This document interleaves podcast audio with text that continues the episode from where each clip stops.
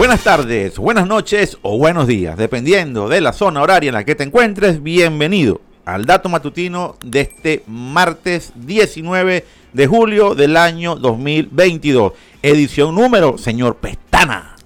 Edición número 168, señor Eberto.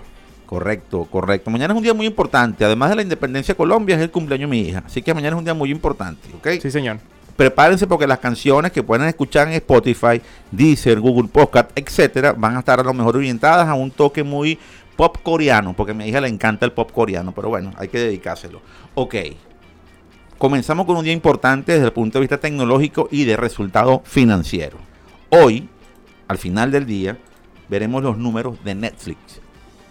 Y hay muchísima expectativa porque ya Netflix dijo que este trimestre no iba a estar bueno, que iba a haber mucha gente que se iba a ir o que no iban a poder suscribirse como ellos esperaban que se iban a suscribir. Sin embargo, la expectativa del mercado, señor Pestana, y de los que meten platica en Netflix, es decir, en las acciones, porque yo también meto platica en Netflix, pero para verla, no para tener plata en Netflix.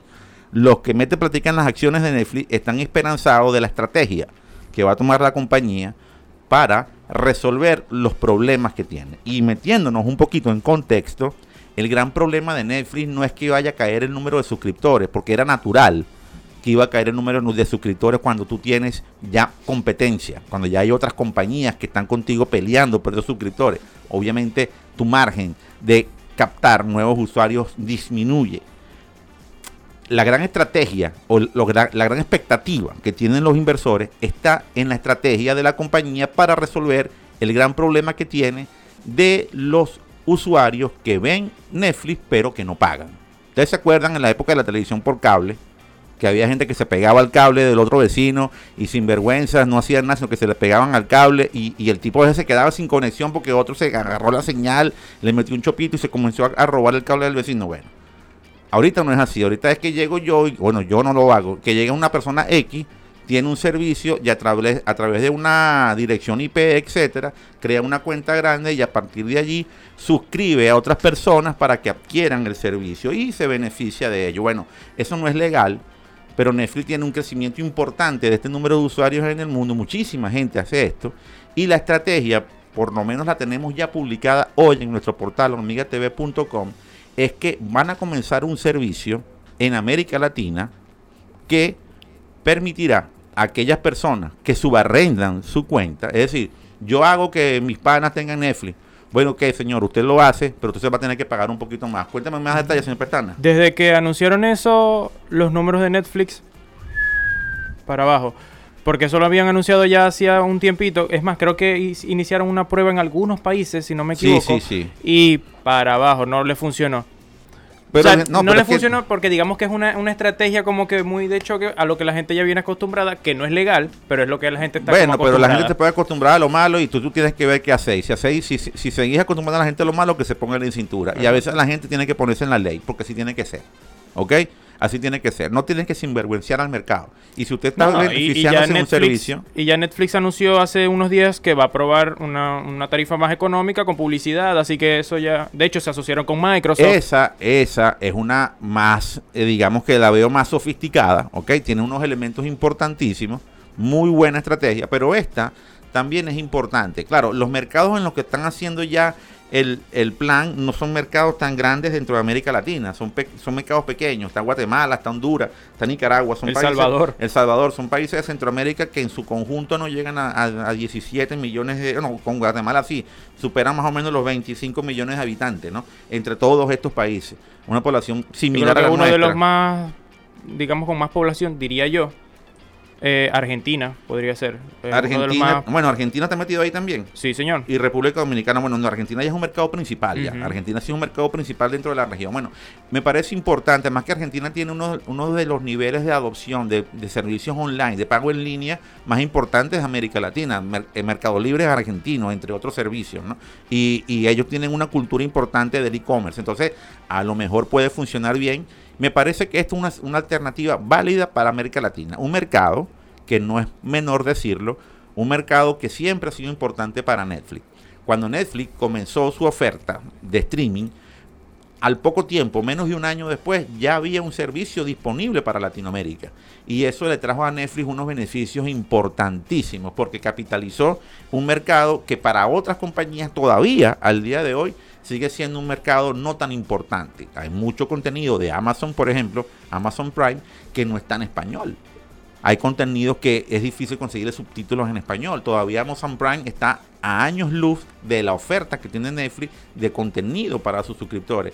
Disney Plus, Disney Plus, a pesar de que tiene una oferta importante de contenido, Disney Plus está cayendo en esta situación de, Disney que no sabe qué tipo de contenido está haciendo porque no está captando en la audiencia principal de, de Disney, que son las familias en la audiencia de Disney principal, los contenidos que están haciendo no están conectando con la familia y eso supondrá para Disney o una decisión ya de salirse del mercado familiar o pensar, reconsiderar las opciones y volver a su, a su mercado histórico, por demás decirlo, que ha sido contenido para la familia. El caso de, de HBO, HBO tiene una oferta excelente, pero su capacidad de producir contenido nuevo no está al nivel de Netflix. Netflix de verdad todavía siento, a pesar de este momento, sigue siendo para mí el servicio, el mejor servicio, el más robusto de todos los servicios que existen. Y con demasiada producción. Mucha demasiada capacidad de producción. Que adicionalmente, una de las ventajas que tienen ellos es que ellos como tal no son productores, ¿ok? Ellos eh, compran los derechos de producción de varias compañías o están financiando productoras en diferentes partes del mundo que generan contenido. Y hay una oferta importante, ¿por qué? Porque comienzan a crear contenidos orientados a diferentes audiencias. ¿Por qué viene el exitazo con, con el, juego del calamar? Viene precisamente por esto, por una apuesta al contenido local. Algún contenido local coreano funcionó. Hay muchas producciones coreanas ahorita que están pegándola muy bien en, en Netflix, igual las de Turquía, han sido muy buenas, europeas, etcétera. O sea, el, el, concepto de Netflix para mí está muy bien. Contenido español. Ahora bien, también ellos entraron en algún periodo, hace como un par de años atrás, entraron en una situación de generar contenido muy orientados a ideologías políticas, muy orientados a ir en contrasistema y eso también repercutió fuerte en sus números, ¿no? También, si ustedes comienzan a analizar los contenidos de grilla de Netflix, han bajado un poco ese tipo de producciones y están yendo más hacia lo que quiere la gente, entretenerse. La gente busca esta plataforma para entretenerse, no para ver política, porque en parte también es eso, la política está para otro tipo de alternativa. En el contexto de Netflix también veremos números posteriormente de, los, de otras compañías. Recuerden que Disney, que tiene los derechos también de ESPN en, en streaming, ESPN Plus, eh, incrementó las tarifas de ESPN porque considera que ese va a ser un plus que el que quiera ver los contenidos deportivos en vivo y en directo, pues los pague más. Y seguramente es un acierto de Disney hacer este tipo de ofertas porque es, digamos, la alternativa donde yo le veo a Disney más fuerza a la hora de competir con esta, en esta oferta. Pero bueno, veremos entonces cuáles son los números de Netflix. Seguramente mañana, en el dato de mañana, haremos un breve análisis de cómo le fue a la compañía y qué pensamos de la estrategia final con la cual Netflix quiere afrontar los próximos trimestres del año. Eh, una información breve que van a ver ya más detallada en nuestra página de, Hormiga, a pesar de que hoy el Bitcoin creció, subió un poco, eh, el tema sigue fuerte en el mercado, ¿no? En el mercado de cripto.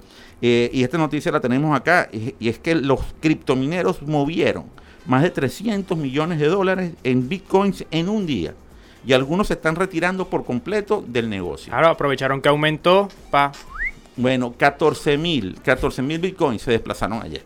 ¿Ok? Y, eso, y eso, no, eso no es menos, ¿no? Entonces, estamos, como le digo, estamos viendo que este mercado a la, hora, a la hora de evaluarlo en el, en el contexto pleno, estimo que esto va a terminar sincerando el mercado. El que se va a quedar en el mercado cripto no va a ser oportunista. Eh, eh, el que sostenga, el que soporte toda esta situación quizás le, vamos a dar un o, va a tomar un rumbo distinto el mercado cripto, pero bueno, veremos cómo termina de cómo termina este proceso, veremos qué pasa en un par de meses, veremos cuando estemos en, los meses de noviembre, porque el mes de noviembre para mí va a ser clave para, para el Bitcoin.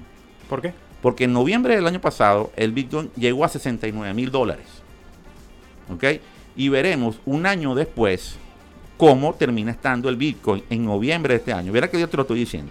Hay que ver en noviembre cómo está el valor de la criptomoneda, porque esos son los trimestres donde más hay tendencia al alza del precio de estos, de criptoactivos, como pudiésemos decirle. Ok, una noticia que me pareció muy buena, la vamos a publicar completa en nuestra página web hormigatv.com, hormiga.tech, y es de una startup australiana que se mudó a Estados Unidos, que se llama Cycron, y Cycron implantó un, un dispositivo en el cerebro de un paciente con esclerosis.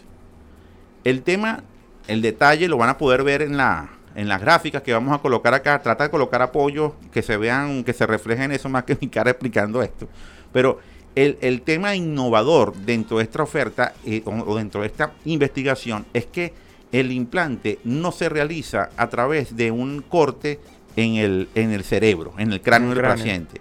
Se, coloca un catéter por el cuello y se llega a la yugular y a través de la yugular se, coloca el dispositivo que se llama, ya les voy a decir a través del chuletómetro. Estendrode, lo tengo. El estendrode, se instala el estendrode que va por ahí y va un vaso sanguíneo cerebral y ahí, cuando llega ahí, se expande y él comienza a hacer su magia, que la van a poder ver detallada. Yo la voy a explicar por acá. El médico hace una incisión en el cuello del paciente y alimenta el estendrode de un catéter a través de la vena yugular, como ya les dije, a un vaso sanguíneo ubicado dentro de la, de la corteza motora. A medida que se retira el catéter, el estendrodo, que es una malla de alambre hueca y cilíndrica, se abre y comienza a fusionarse con los bordes exteriores del vaso. Según los médicos, el proceso es muy similar a la implantación de un stent coronario y toma solo unos minutos hacerlo.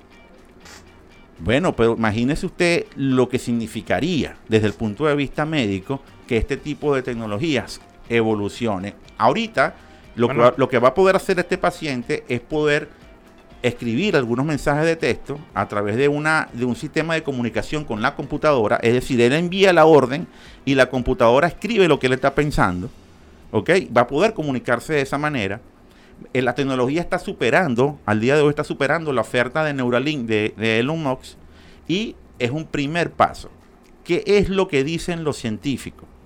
en la medida que ellos puedan enviar o colocar más estendrodos dentro del cerebro y más neuronas puedan activarse, las funciones cerebrales van a poder ser mayores y eventualmente este individuo que tiene esta, esta, esta condición puede tener más motricidad y puede tener en teoría una mejor calidad de vida.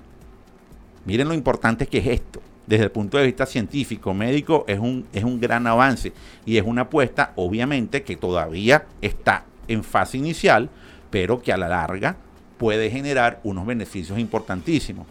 Hay un trabajo que seguramente tenemos que colocar en la lista de lo que tenemos que hacer en analítica, cuando activemos analítica, y tiene que ver con esa pasión que tiene el hombre de llevar la comunicación humana cerebral más allá de nuestro cuerpo y comunicarnos directamente con el cerebro a una computadora, a una base de datos. Recuerden el metaverso, recuerden estas ideas, porque hay una pasión por el hombre de trascender a su tiempo vital, de trascender al tiempo de vida que tiene tu cuerpo y pensar que a través de eso tu cerebro puede trascender a tu, a, tu, espacio vital.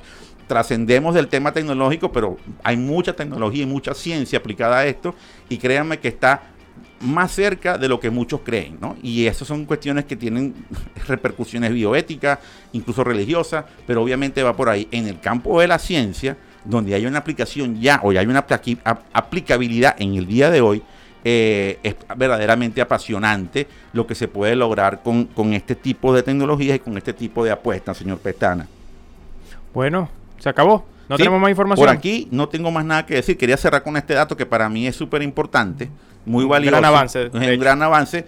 Y, y, eso es bueno porque tenemos que también demostrar aquí a través del de, dato matutino lo que está haciendo la tecnología para no solamente para que nos, nos tengamos, nos estemos felices, entretenidos o comprando activos, sino para ver cómo la tecnología puede ayudar a nuestra calidad de vida. Recuerden que también nos, pueden, nos están viendo por Telecolor, se nos olvidó decirlo al principio y estamos súper contentos porque nuestros contenidos se están transmitiendo aquí en este importantísimo canal regional y bueno, súper orgulloso de hacerlo y recuerden que en unos meses, el 27, 28 y 29 de octubre de este año, tendremos nuestro primer Hormiga Talks. Estamos avanzando fuertemente en el evento. Cada día tenemos más, más avances, más gente interesada en participar. El mejor evento de tecnología, porque así será, que se está haciendo en Venezuela y lo vamos a hacer aquí en Maracaibo, con el objetivo de sembrar la ciudadanía digital y que tengamos en nuestra ciudad más temprano que tarde la primera Smart City de Venezuela.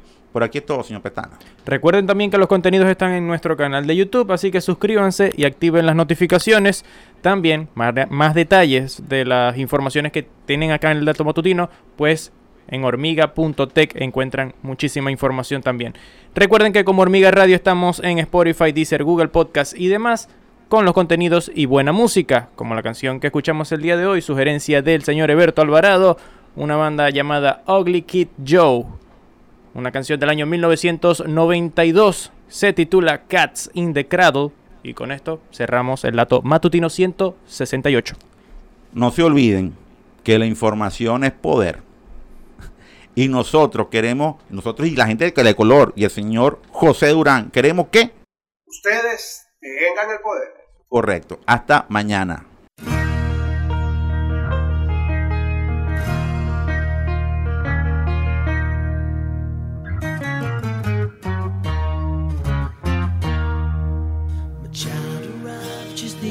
Day came to the world in the usual way, but there were planes to catch and bills to pay. He learned to walk while I was away. He was talking for I knew it, and as he grew, he said, "I'm gonna be like you, Dad. You know I'm gonna be like you." And the cats in the cradle and the silver spoon, little boy blue and the man on the moon. When you come in son, I don't know when we'll get together then. You know we'll have a time then.